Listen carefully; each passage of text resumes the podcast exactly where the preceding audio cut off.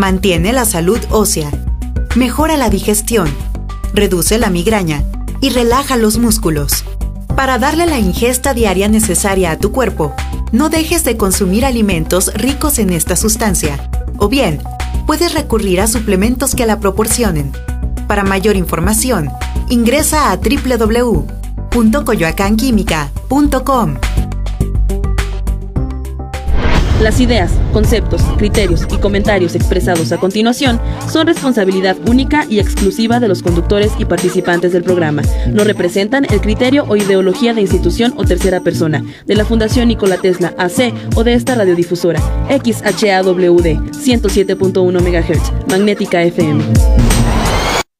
La Benemérita y Centenaria Escuela Normal del Estado presenta Normópolis el programa radiofónico de la BCN.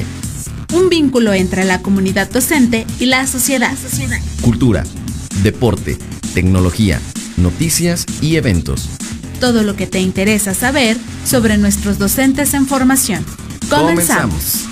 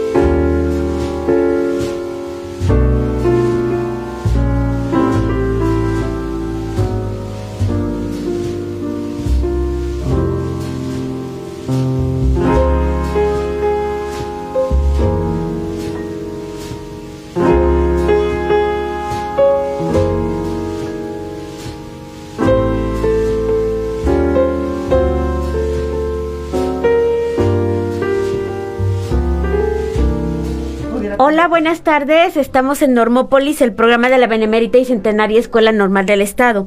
Yo soy Berta Palomares y te invito a que te comuniques con nosotros a través de nuestras redes sociales, arroba bcnslp.edu.mx. Y eh, también te puedes eh, conectar a través de eh, la radio, es 107.1 eh, FM de Magnética, ahí nos estamos escuchando, pero si quieres nos puedes ver también, estamos en vivo. Y el día de hoy es un gusto presentarles a la doctora Rosario Gil Rocha. Bienvenida, doctora. Muchas gracias, Berti. Es que bienvenida a este programa, eh, pero antes de iniciar una charla interesante contigo, doctora, acerca del posgrado BCN y tu experiencia, tu investigación y todo lo que realizaste durante tu formación en el, en el doctorado, pues vamos a escuchar una cápsula eh, que es acerca de tu investigación. Entonces vamos a dejar que eh, pase esta, esta cápsula y seguimos después. Claro, Berti, adelante.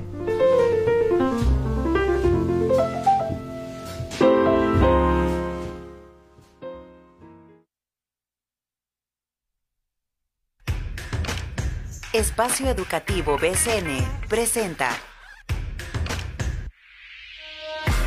Hoy en día se viven tiempos difíciles. El mundo se transforma y aumentan las demandas a favor de los derechos humanos y la dignidad. Las sociedades están más conectadas que nunca. Sin embargo, persisten la intolerancia y los conflictos.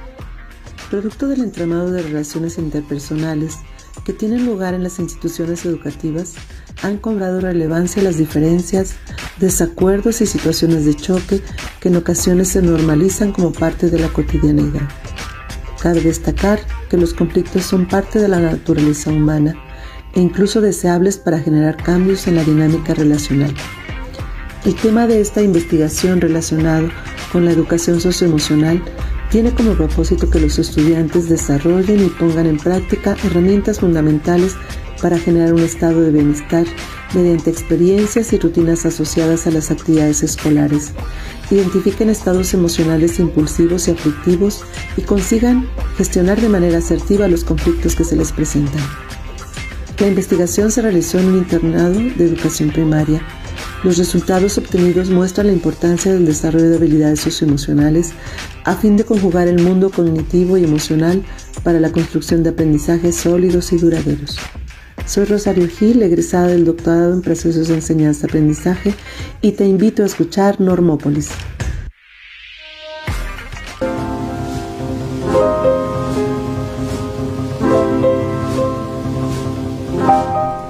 Estamos de regreso aquí ya eh, dándole nuevamente la bienvenida a la doctora Rosario Gil, quien nos va a platicar acerca de esta investigación donde pudimos escuchar eh, unos fragmentos en, en la cápsula, en espacio educativo, pero ahora la doctora nos va a ampliar. Bienvenida nuevamente, doctora.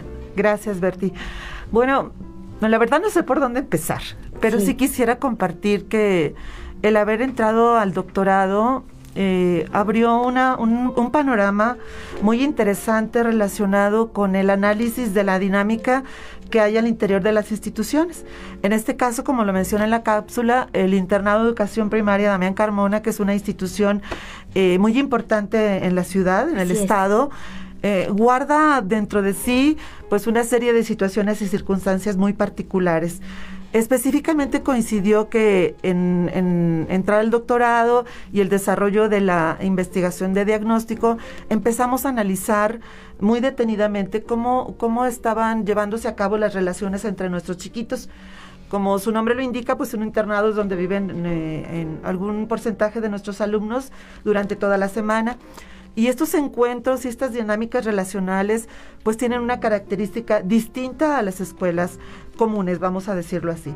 Entonces en esa búsqueda fuimos identificando que dentro de esas relaciones que se dan con estos chiquitos en edad escolar, de 6 a 12 años, había ciertos momentos de ruptura, ciertos momentos de choque y de diferencias Claro. que no estaban siendo resueltos de la mejor manera. Y esta observación y esta búsqueda y este análisis nos llevó a identificar que las diferencias y los conflictos son parte de la dinámica relacional, es decir, están implícitos, pero hay que darles eh, una buena salida, un buen trato para que estas relaciones sean de mayor cordialidad. De hecho, sí, doctora, eh, durante la cápsula escuchamos que, que dijiste que, que a veces son necesarios o que siempre son necesarios los conflictos. Entonces, esto eh, es interesante porque pareciera que no debiera ser así, pero bueno, es algo que se da comúnmente en la sociedad, en todos los lugares, pero ¿por qué son necesarios? Ok, maestra Bertí, Ajá. es muy interesante. Cuando yo empecé esta investigación, tenía esa idea, que el conflicto tenía solamente una cara negativa. Y, y qué error, y qué equivocación, porque una vez que uno empieza a investigar y empieza uno a adentrarse, se da uno cuenta que el conflicto puede tener una cara positiva y de hecho es la más deseable.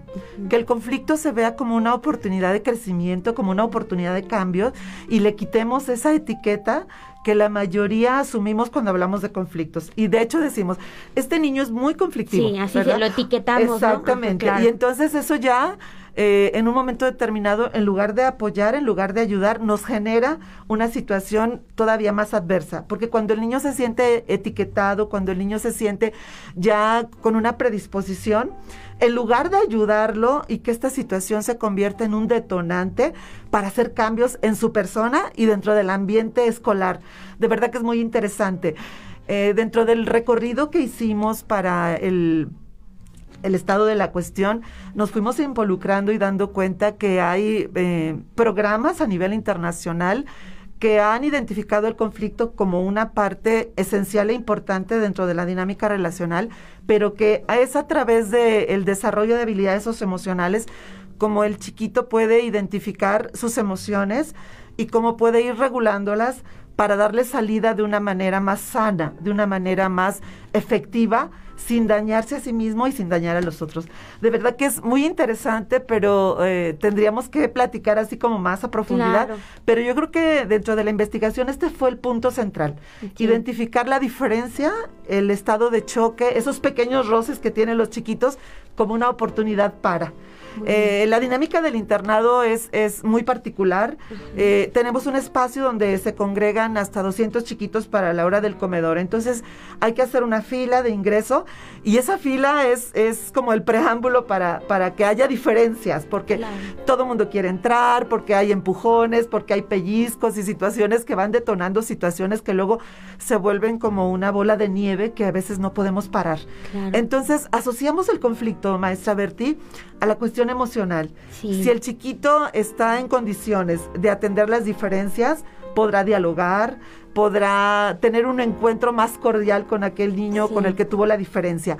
Pero si su impulsividad y su falta de tolerancia le ganan, claro que viene una situación a veces eh, acompañada de agresiones verbales y físicas que son las que se van convirtiendo pues así como en el en el puntito negro que, que todas las instituciones luego de repente por ahí estamos compartiendo. Sí. Pues qué bueno, es una investigación eh, excelente entonces doctora porque son temas que, que están en la cotidianidad y, y eso me lleva a pensar que no tenemos que andar buscando al ingresar también a un, a un doctorado, eh, no tenemos que estar eh, buscando tantas cosas, sino dentro de nuestra área, de dentro de nuestro eh, trabajo en el aula, podemos detectar esto y que además nos puede ayudar también a mejorar nuestra práctica docente. ¿Tú laboras en este instituto? Sí, sí, maestra Berti, compartir que ya desde hace 15 años formamos parte de la de la planta docente del internado. Mi función es de subdirectora técnico-pedagógica.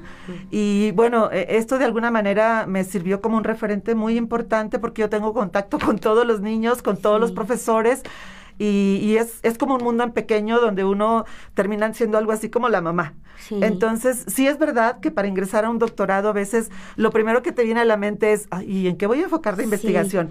Como queriendo adaptar los zapatos a, a, las necesidades. No, este es un proceso para los radioescuchas, es un proceso mágico, muy bonito, donde uno a través de la observación va descubriendo, va identificando. Claro que hay muchos problemas, claro que hay muchas situaciones que merecen que enfoquemos nuestra lupa, pero poquito a poco dentro de ese proceso de observación va uno identificando qué es lo que le duele a la institución, qué es lo que pudiéramos empezar a trabajar para aportar un poquito de, de, de ayuda y creo que dentro de la cápsula maestra Berti también dijimos que esta parte socioemocional le aporta mucho a la cuestión del rendimiento y del aprendizaje. Sí, desde luego. Sí, porque si un chiquito se siente cómodo, se siente pleno, se siente aceptado, se siente feliz, él va a aprender. Por el contrario, si es desde que llega a la escuela se siente etiquetado, se siente agredido, se siente excluido, Así el maestro podrá pararse de puntillas, eh, pararse de cabeza, el chiquito va a estar en otro lado. Sí, eh, sí, sí, definitivamente. Eh, desde un plano macro sabemos que esta cuestión de, de, la violencia y de la inseguridad pues ha cobrado una relevancia importante y desde luego ha, traspasado nuestras aulas. Entonces nosotros como docentes debemos de tener todas las herramientas y toda la sapiencia para poder guiar a estos pequeños que de alguna manera no están preparados para vivir situaciones eh, de la mejor manera. Ellos vienen replicando en muchas de las ocasiones estilos de crianza en los que nosotros a veces no podemos incidir, pero sí podemos generar a través de estas experiencias que el niño vaya haciendo un viaje a su interior, que se vaya conociendo, que vaya sabiendo cuáles son sus habilidades, cuáles son sus áreas de oportunidad y nosotros como docente poderlas potenciar. Además, doctora, que están en una edad eh, también que puede trabajarse mucho eso, es, es el tiempo justo, es el tiempo adecuado para poder eh, contribuir a esa formación integral de todo estudiante, de todo pequeñito, que pues va a ser un ciudadano, porque también nos toca formar ciudadanos, ¿verdad? Nos toca hacer esto. Entonces, pues sí creo que es una intervención interesante, es una, una intervención muy buena y que además sirve también a todos los compañeros que estamos trabajando en, en un aula escolar, en una escuela, en un centro educativo y además eh, también eh, eh, en la parte como micro, ¿no? Porque si la sociedad está viviendo ahorita un conflicto de violencia y entonces pues desde ahí tenemos que, que erradicar porque también ha llegado ahí esto. Y, y pues sí, es, es algo que que nos, que nos interesa y que nos ha gustado. Doctora, vamos a ir un corte y regresamos enseguida para seguir platicando contigo acerca de esto. Perfecto, cómo no, maestra Berti, muchas gracias. Para más información puedes ingresar a www.bcnslp.edu.mx www.bcnslp.edu.mx o comunicarte al 812-3401. 812-3401. En un momento continuamos.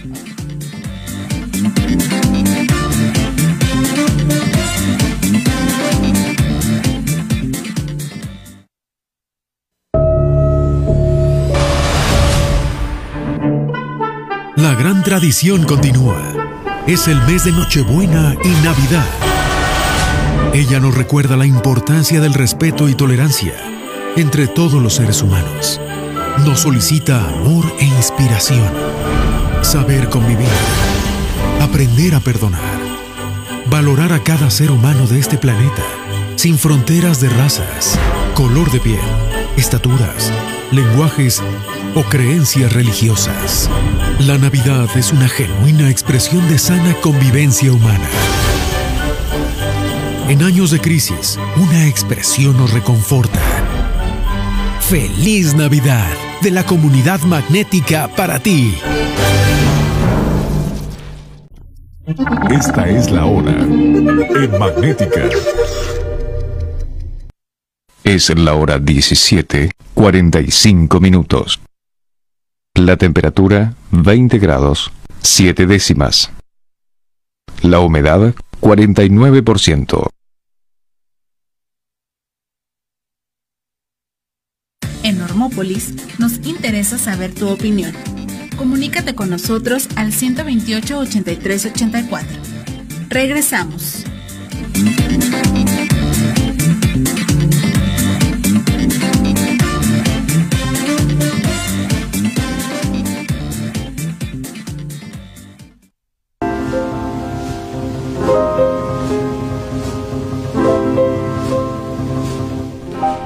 De regreso en Normópolis y está- tenemos de invitada a la doctora Rosario Gil Rocha. Ella es egresada del doctorado en enseñanza-aprendizaje de BCN y nos está platicando acerca de la importancia de las habilidades socioemocionales. Eh, ella desarrolló un- una investigación en el internado Damián Carmona de San Luis Potosí, una, una institución que tiene muchísimos años trabajando y ella pues está platicándonos. Pero te quiero preguntar, doctora, ¿cuándo eh, debe intervenirse, cuándo debe de hablarse, cuándo debe de trabajarse esto en el aula? Bueno, O en de- el aula no, sino en la vida, en, real- en la vida. ok. ajá. Sí, maestra Berti, mm, creo que si bien el, el momento de la educación básica que abarca desde el preescolar hasta el nivel medio superior es determinante. Sin embargo, por una estancia de investigación que tuvimos en, en la ciudad de Barcelona con el doctor Rafael Vizquerra, él nos comentaba que era muy importante desde que una pareja decide ser papá, y este proceso de encuentro y el embarazo y todo lo que conlleva ya es ya es eh, un momento donde la parte socioemocional y todo lo que viene arrastrando cada uno en, en lo individual hacen clic y van generando cosas positivas o, o- o no tan positivas, ¿verdad? Entonces, yo creo que este es un enfoque de ciclo vital, así lo determina el doctor Vizquerra, porque concluye con la vida, o sea, no es eh, los seis años de primaria o los Los doce, no, no, ajá, los de preescolar. Eh, el programa, que es el que sí me quiero detener un poquito más, Sí, adelante, ajá. Este, este programa de, eh, de aprendizajes clave que se difunde en 2017 incluye el área de educación socioemocional. Y yo creo que esa es la parte que los radioescucha más eh, deben de considerar porque si bien este programa se empezó a desarrollar en Estados Unidos, en Inglaterra, en España, en España por ahí de 1997 con el doctor Vizquerra, es en 2017 cuando esta área se incluye en el plan y programas de estudio. Entonces, de verdad, de verdad, yo los invito eh, a los estudiantes, a las personas que nos están escuchando, que se echen un clavadito porque de verdad son actividades muy divertidas, actividades eh, donde la imaginación y la creatividad juegan un papel muy importante. Y a través de lo lúdico también eso es básico porque pues a quien no le gusta jugar y a quien no le gusta aprender de esa manera, una manera divertida. Exacto, maestra Bertí, es, nos divertimos como enanos. Eh, como parte del proceso de intervención se creó el aula de las emociones, así le llamamos, así le pusieron los niños. Y vamos a lo socioemocional, un tapete colorido donde ahí podíamos jugar, cantar, dialogar, porque este modelo está conformado por cinco dimensiones. La primera es el autoconocimiento, que así rapidito porque el tiempo aquí es muy limitado. El autoconocimiento es un viaje al interior para, para empezar a identificar qué siento y por qué lo siento estamos eh, en un proceso que aunque a veces somos adultos, sé que algo siento, que estoy enojado, no sé por qué, ni sé la manera en que, en que puedo lidiar con todo esto. Entonces, qué mejor empezar desde los pequeños a que ellos se vayan autoanalizando y decir, hoy me siento enojado y el enojo lo siento en mis manos o el enojo lo siento en mi panza. Eran eh, frases que ellos recurrentemente compartían porque hay un momento en donde todos compartimos, hoy me siento y por qué me siento y de qué manera puedo cambiar este sentimiento. Entonces partimos del autoconocimiento y después el, el paso crucial es cómo puedo regular esas emociones cómo puedo ahuyentar las que no me son agradables y cómo puedo contagiar las que sí son de mi agrado.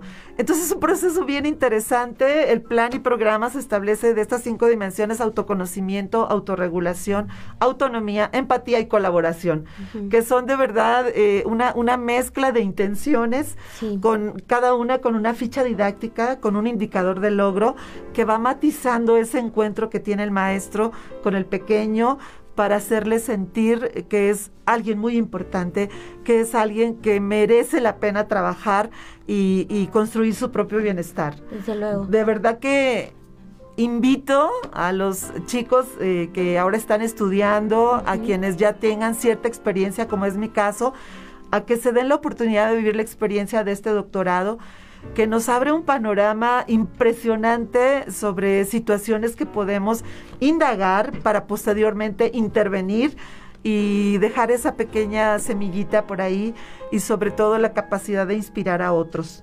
Eh, para mí ha sido muy gratificante después de este proceso de intervención en 2018-2019 reencontrarme con los niños después de la pandemia e identificar cómo estas habilidades, aunque fueron así apenas plantada la semilla, ya les dieron elementos para sobreponerse a situaciones como una pérdida, como una situación eh, de, dificultades dentro del ambiente familiar por, no tener empleo, por enfrentar alguna situación de, de enfermedad. Entonces, pienso y definitivamente, maestra Berti, esta investigación nos da las bases para afirmar que la parte emocional es tan o más importante que la parte cognitiva que tanto se ha privilegiado en las escuelas. Y lo que primero que tenemos que pensar es en la parte emocional. Ya lo decíamos hace rato, bueno, ya lo decías tú, este doctora, que eh, no un niño no puede poner atención, no puede estar quieto, no puede dar al 100 en el rendimiento si no tiene eh, bien eh, sus emociones, no está bien consigo mismo, así así con los demás, no también en el entorno que sea agradable para para el niño. Y una parte que que me gustó mucho y que creo que nos falta mucho a todos los seres humanos quizá hubiera sido bueno que lleváramos este, esta este plano que nos hubieran eh, eh, orientado de esa manera nuestros maestros es la parte del diálogo, porque aunque sea uno niño chiquito, tiene esa capacidad de dialogar, de entablar una plática, decir qué siente, qué piensa, cómo lo resuelve también en su edad con sus compañeros y sus maestros, ¿no? Definitivamente, maestra Berti, eh, este, este plan, este programa no es propio nada más de, de, los niños. En México hay una asociación que se llama Atentamente, que dirige la, la maestra Emiliana Rodríguez, y ellos le están aportando a que como adultos eh, debemos de desarrollar y cultivar estas habilidades. Y hay actividades muy interesantes. Yo quisiera finalizar, no sé cuántos minutos nos queden, pero finalizar diciendo que, que, dentro de la cotidianidad que cada uno enfrentamos, en la oficina, en, en cualquier espacio donde nos desempeñemos, la parte de parar es muy importante a veces dejamos que nos gane el ritmo, nos aceleramos, el estrés, las tensiones del día a día, pero dentro de los aportes que se hacen es que es muy importante parar y parar tal cual es detener las actividades, darnos un tiempo para respirar. La respiración es un factor muy, muy Sí, importante dentro, exacto, de dentro de todo cuerpo, esto. ajá. Entonces, dentro del programa contemplamos la postura de cuerpo de montaña. Ojalá y luego haya oportunidad de venir. Sí, y traigo mi cajita, que, es una cajita muy sencilla, pero que podemos compartir con nuestro auditorio para que lo hagamos nosotros. Y si estamos frente a un grupo, pues también lo repliquemos con nuestros niños. Nosotros en momentos de mucha tensión, eh, paremos a través de la postura de cuerpo de montaña. Las montañas son fuertes, las montañas son imponentes. Entonces, eh, simular esta postura de cuerpo de montaña para hacer respiraciones. Hay respiraciones muy interesantes como la respiración de globo, como la respiración de llave de agua que sirve para el enojo, la respiración basal o profunda, la respiración de cierre.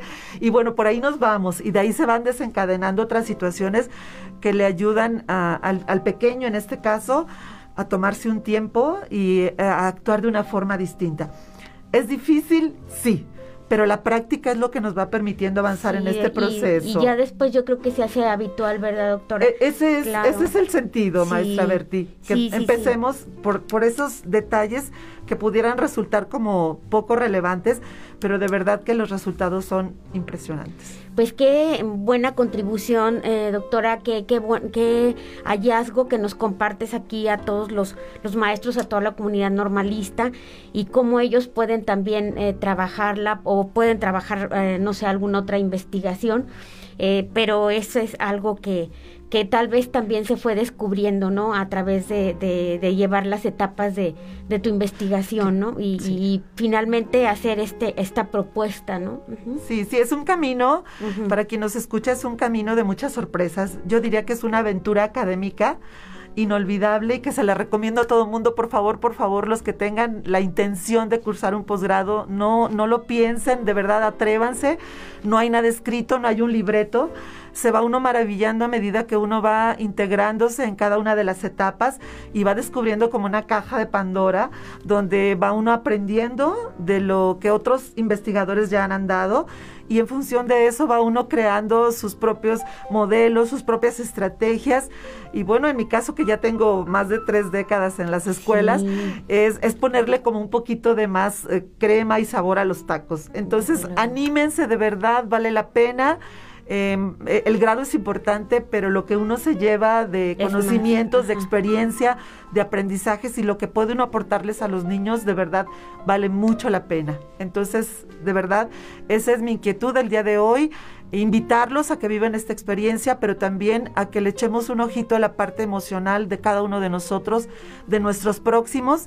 Eh, chicos que están por eh, entrar en el mundo de la docencia, hay que ponernos bien las pilas en este sentido y hay que inspirar a partir de estos procesos de aprendizaje. De verdad, un gusto. No, pues muchísimas gracias. También un gusto tenerte aquí, doctora. Y bueno, desde luego que quedas invitada para próximos programas para que nos compartas esto de la respiración, que también yo estoy totalmente de acuerdo en oxigenar, en detenerte, en hacer un alto y este y ponerle atención también a eso para poder continuar pues en la en la escuela, ¿no? Eh, rindiendo y dando este pues frutos y escalando grados también. Y eh, yo quiero decirles a todos que este es nuestro último programa de esta etapa. Eh, nos vamos y regresamos en enero ya, porque estamos ya también para irnos de a un receso. Y eh, vamos a regresar eh, entonces. También quiero agradecer a todas las personas que nos han escuchado, a la comunidad normalista, a la directora Nadia Edith, a la maestra Nadia Edith Rangel Zavala por el apoyo, a todos los maestros que han estado aquí, a los del doctorado. Y ese, pues los invitamos a que nos sigan escuchando en enero, que regresamos aquí a esta cabina con todo el entusiasmo del mundo, a ti, doctora. Y este, pues no me resta más que agradecerte tu presencia. Yo quisiera aprovechar Sí. y abusando, ¿verdad?, de la amabilidad del doctor que el día de hoy me, me tocó la fortuna de, de que me recibiera. Sí, el doctor Eh, Maldonado. El doctor, eh, muy fina persona y, y, bueno, un excelente investigador. Sí. Me llevo muchos aprendizajes. Aprovechar este micrófono para enviar un saludo a mis compañeros del doctorado, compañeros de, de vida y de camino. Eh, eh, un, un saludo muy cordial porque de ellos también se aprende, de ese Claro. equipo es, de, de trabajo que, Sí. que integramos. Y pues a todo el auditorio, a Berti, desde luego, Ay, no, el- gracias, el, gusto por haberte conocido. Igualmente. Y, y- y desear en esta etapa de, de Navidad los mejor, las mejores intenciones, mucha salud, muchas bendiciones para todos. Recordemos que este tiempo en familia tiene que ver mucho con esta parte emocional Sí. que debemos fortalecer y más en este tiempo de pandemia. Sí, claro, es la oportunidad para de verdad, de verdad, Sí. gracias y gracias, gracias por este espacio y ojalá sigamos, este, pues sembrando y compartiendo y contagiando, que esa es que parte sí. de nuestra labor. Muchísimas gracias. Muchísimas gracias. Yo los envío a una cápsula también con el doctor René Medina, coordinador del doctorado BCN. Hasta luego, nos vemos en enero. Muchas gracias. Muchas gracias.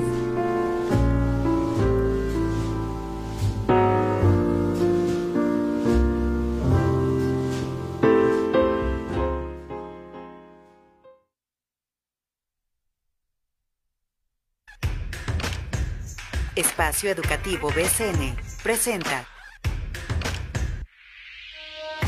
El programa de doctorado en procesos de enseñanza-aprendizaje de la BCN tiene el propósito de formar investigadores de alto nivel, capaces de identificar problemáticas concretas del ámbito educativo, de proponer soluciones pertinentes e innovadoras y de llevarlas a la práctica.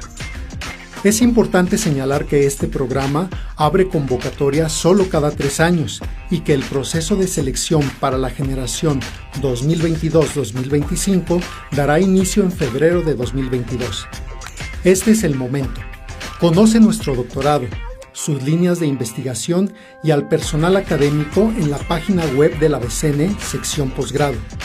Si te interesa formar parte de la generación 2022-2025, prepárate. Obtén una formación profunda y actualizada en el área temática de tu interés. Elabora un proyecto de investigación y consigue la certificación de inglés. Participa en nuestra próxima convocatoria para la generación 2022-2025 que estará disponible en las próximas semanas. Soy el doctor René Medina Esquivel, coordinador del programa de doctorado en procesos de enseñanza-aprendizaje de la BC. La Benemérita y Centenaria Escuela Normal del Estado presentó Normópolis, el programa radiofónico de la BCN. Un vínculo entre la comunidad docente y la sociedad. Escúchanos el próximo martes en punto de las 6 de la tarde por la señal de Magnética FM.